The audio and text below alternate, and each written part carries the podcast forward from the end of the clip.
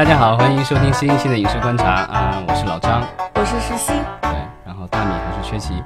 然后呃，我们现在来聊一聊最近一段时间的这个立项，对，然后我觉得这个节目可能比较适合睡前听哈。啊、希望我们的声音伴随着你进入这个深深的睡眠。好，那我们看看这个最新的话呢，立项有几个比较有意思的哈。我们不是所有都说，就挑几个有意思的来讲一下。呃，首先我们看到的是有一部叫《我不是药神》的电影。对，这个电影的这个片名是一波三折，最早叫《印度药神》，然后后来因为中印关系有问题了，哦，然后改成中国药神，然后现在不知道是什么原因，然后又变成我不是药神了。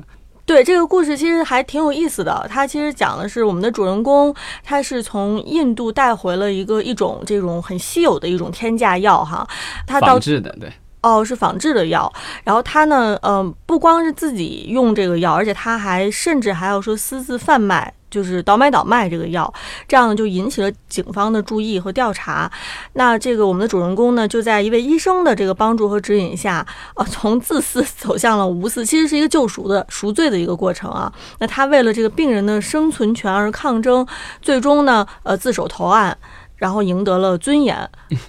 对，这个其实有点像是一个中国版的达拉斯的买家俱乐部。对，最早我听说这个故事的时候，其实也是这样。这个电影其实已经拍完了，然后七月六号就要上映了，只不过这一次是做哦合拍片立项了一下。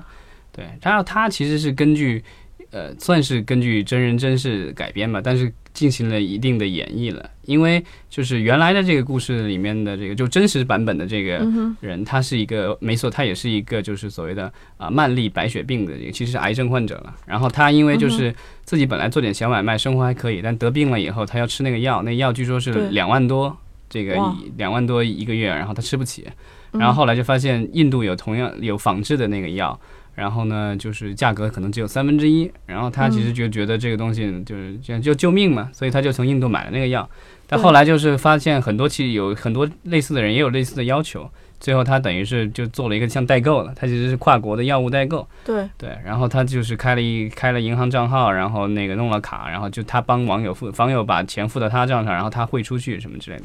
然后但后来就是因为就是被警方调查了，然后还也是被被抓起来了。最后是法院是就是说决定不起诉了，因为他其实他帮这些病人的话，其实他自己没有获得任何的利润，甚至自己还倒贴了很多钱进去，所以他其实是在无私的在帮助人了。对，而且这个电影其实它可以说跟我们当下的这个社会的热点新闻其实有非常紧密的关系啊。这个是比较少见的这种所谓的现实题材的电影，就是因为咱们现在就是很多的这种电影都是什么根据大 IP 啊，然后就弄出来的，然后这个就是比较少见的一个原创的呃剧情片，对，然后而且是根据这个热门是真实人真真事改编的。嗯，而且正好就是我们就是今年五月一号起，国家又出了新的政策，就是对进口抗癌药实施零关税。所以我相信这个新的政策和这部电影之间也有着呃千丝万缕的关系哈。我我就不是跟电影嘛，我觉得应该是跟当年这个真实的事件是有关系的，嗯因为当时这个事件引起了社会广泛的关注嘛，因为真的是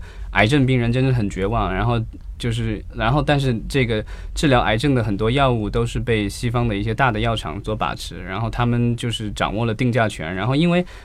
确实，这些开发、这些开发、制造这些药都要花不少钱，所以他们对药物的定价也特别高。然后咱们国家又有特别高的各种关税，然后有很复杂的这个药物的审批的程序。这样的话，其实会就是造成我们的很多的这个呃癌症患者就是用不起这些能够有效的这个癌症药品。这个题材其实非常非常好，所以我们也希望它的在这个电影的执行层面，呃，在表现力层面能够做到非常好。对这个片子的话，是宁浩导演和徐峥导演两位导演监制，然后徐峥在里面其实也是出演了，所以他的出品方的话有坏猴子，然后也有真恶道。然后呃也也集合了，就是国内的几家其他的电影公司有有加棒，然后还有这唐德也有加棒，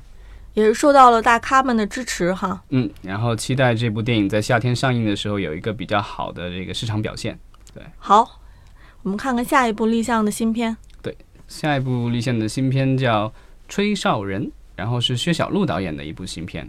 讲的主人公他是在海外工作的一位中国员工，然后呢，呃有一次意外事故的发生呢，让他发现其实公司正在推广销售呃一种这个新型技术，但是这个新技术背后呢存在着非常巨大的安全的隐患。所以呢，我们的主人公他是为了这个寻找真相，开始就是调查公司背后的层层黑幕。对，薛晓路导演，我觉得是就是国内比较有意思的一位女导演，她的产量她比较低，但是每一部的话，她都是花了很大量的心血做研究调查，然后去体验生活。之前做的《海洋天堂》，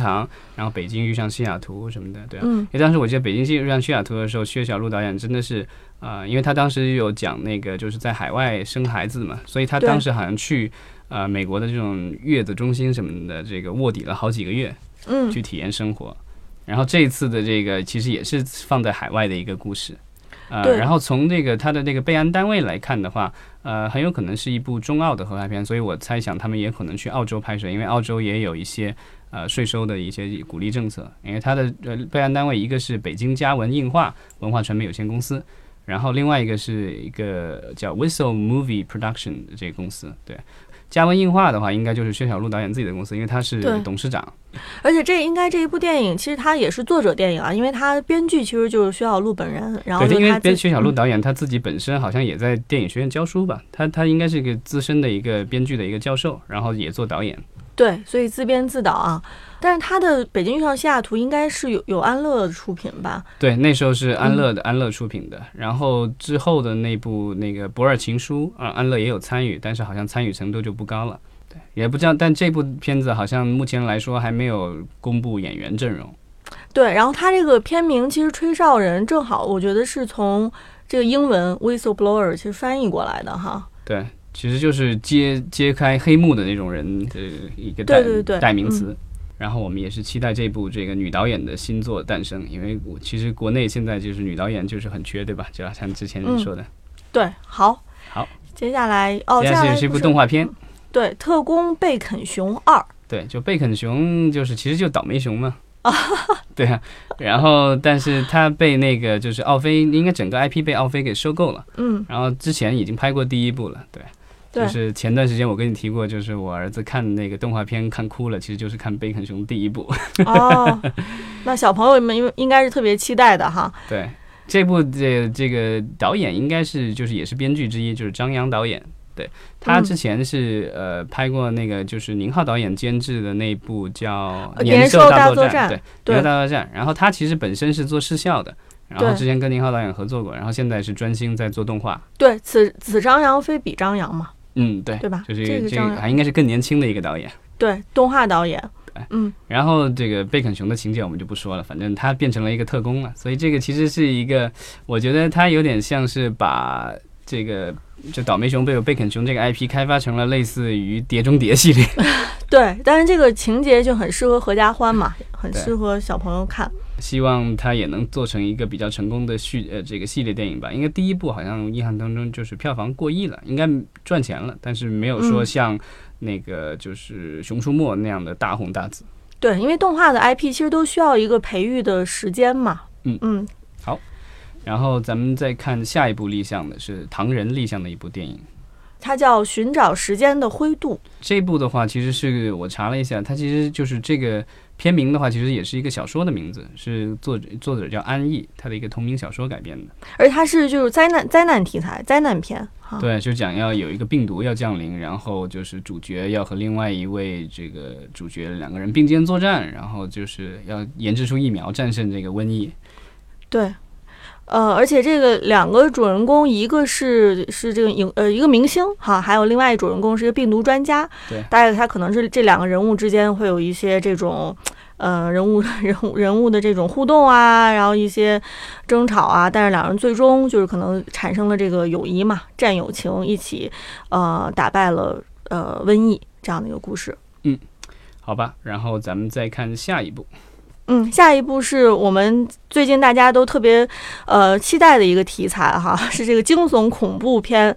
怨呃怨灵玩偶》。然后我我我看这个故事梗概，我就想起原来小时候听到的，大家讲特别喜欢讲那种鬼故事，就是开车然后大半夜看到路上突然眼前出现一个白衣女人。对啊，所以就是出这种恐怖故事的主角，经常会是所谓的出租车司机啊，或者是在外面开夜车的，有什么原因开夜车的人，对吧？这个故事好像也是这样的，说什么，呃，主角这个请了请了年假，然后带上这个女友去海边度假，然后连夜开车，结果就这个到了那目的地附近，然后困了，结果就从公路上窜出一个白衣女人，然后对，然后他然后最后吓得他就急打方向盘。然后车就跳进沟里啊，可能掉进沟里之后又发生了一系列这个恐怖的事件。对啊，这个片名其实应该叫掉沟里了。对，其实这个惊悚恐怖的这种题材是最近其实大家都特别的期待的哈。对，然后其实因为大家都是想以小博大嘛，因为之前美国的话有很多这样的以小博大的电影啊，对啊，嗯就是这个呃布朗 house，我们之前聊过那个布朗 house，他们做了好多部这样的，就是，成本在五百万美元以下，但是票房就是至少呢一般来说能收回成本，或者是说能够有是好几亿的这个回收，这种都是大家都是期待有这样的一个回回报，因为其实大成本的电影之前我们也聊过，其实都现在都把持在少量的几个大公司手上，然后一般的中小型的公司没有能力也没有资金嗯。去操作这样的项目，对啊，对所以我们也看看这样的类似的尝试会不会有所这个惊喜和突破吧。好。然后接下来是由北京正天文化传播中心立项了啊，编剧还是个外国人啊，也是个外国人儿，呃，名字叫后排座。然后这个编剧叫 Christopher Francis Barden，然后我在网上找了半天，这个人到底是谁？后来发现似乎这是一个住在北京的这个外国哥们儿，嗯、然后嗯唯一能找到的是他多年前曾经就是自费，然后保护了很多 北京的小动物。对但是他这个故事并不是关于保护宠物的啊。对，他是一个外国人写的，纯粹的是关于中国人的故事，好像是。但是呃说实话，这个梗概我看半天，我好像也没太理解他想说对，什么。我觉得这个这个中文句子写的有语病，我不知道是不是因为这个外国编剧的中文有点问题。但是大概好像是也是一个，就是有一点点像戏中戏的那戏。中戏，对对对也是出租车司机，不是不知道是不是一个惊悚片。对。然后，但我我不知道，就是总局看到这样的梗概，有没有觉得他这个故事就是梗概写的哈，有点呃语法还是有点问题哈。对他讲，那出租车司机在后排捡到了一份讲述自己职业的电影剧本，然后他跟妻子就无意中加入了这个改剧本的过程当中。然后在剧本中，他们是跟现实完全不同的人，嗯然后孰真孰假。然后另另外那个就是掉了的剧本的那个导演，他也在筹划着什么。然后这个反正不清不楚，然后不明不白的一个 对写的。稀里糊涂的哈。那我们到时候看看，对这样的故事拍出来是什么样吧。嗯再下一步，这个厉害了。对这个片名啊，就是我们大家都知道一道菜，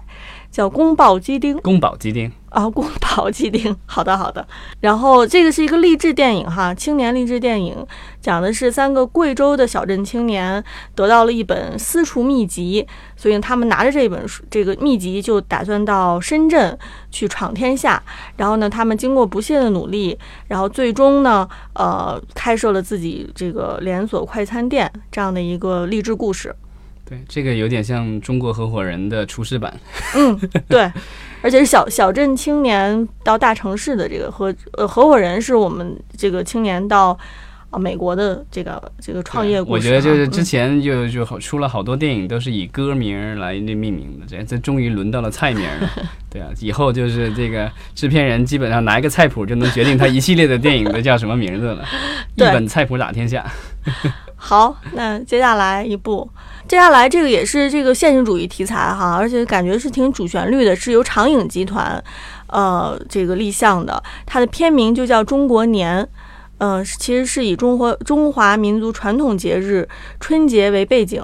来诠释中国年文化的一部电影。它描述了主人公洪奶奶的一个特殊大家庭，然后就是不是一家人胜似一家人，感人肺腑的故事。这个电影之所以有意思，就是就是有长影集团，因为长影集团其实。呃，就是大家小时候如果看各种就是战争片，就是国产战争片的话，就长长春电影制片厂，因为它前身是长春电影制片厂，其实是就是拍了很多经典的电影了，什么白毛女啊、董存瑞啊是之类的。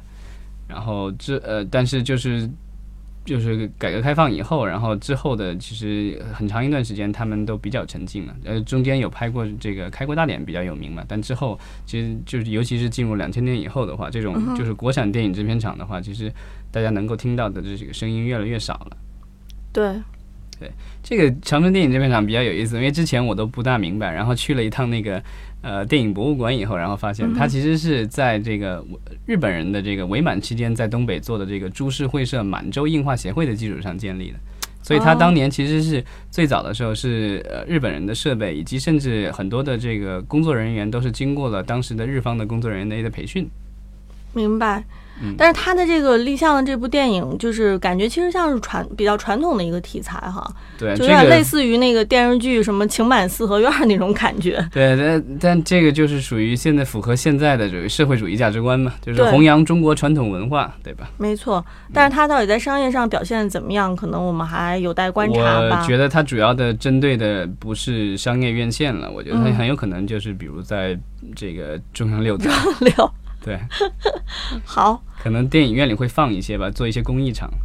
嗯，对。然后下一个就是有有三部电影同时立项，然后立项单位都是同一家，呃，就是霍尔果斯的愉悦文化传播有限公司，就是当年的这个微影的其中一个子公司，对吧？就在嗯。被啊、猫眼并购了以后，他们保留的几个就是子公司之一，然后是他们的这个制作的公司。它这三部其实都是取材于民国的故事哈，都是放在民国了。片名的话，一部比一部牛啊！一个叫《杀鸡天降》，一个叫《幻影佳人》，对还有一部叫《择日而终》这个是学零零七嘛？都是特别具有那种大片儿感觉的片名哈。对，然后三部都是在民国，然后主人公都是一个叫司马洛的人，然后都是他的破案的故事。但是就梗概我们就不赘述了，因为好像这三部都是改编于啊、呃香港的一个著名作者叫冯家的一个小说系列，然后嗯就是讲这个叫、这个人叫奇侠司马洛。哦，那其实跟卫斯理的那个系列是有有点像哈。对，然后好像出了好多本，各种各样的，有长篇、中篇、短篇什么的，就都是关于这个司马洛的这个故事。对，所以他就原小说改编的话，就怪不得他能一下就是立项三部。对，但我觉得他不大可能一下拍三部，除非他是做成网大。嗯，对，然后呃，现在其实我觉得大家也都是想，就是因为之前《唐探》火了嘛，所以大家也都是想能够把这样的就是侦探类的这种做成系列，然后这个可能也是一种尝试吧。对呃然后这三部的话，其实你看编剧都是不同的人，所以我觉得是三三拨人马在同时做这个事情。嗯，可能到时候也看看哪一波是能最先把这个呃呃电影给拍出来哈。好像似乎情节之间看起来没有什么太大的关联。嗯，OK，然后好这个立项就到这儿，谢谢大家。谢谢大家。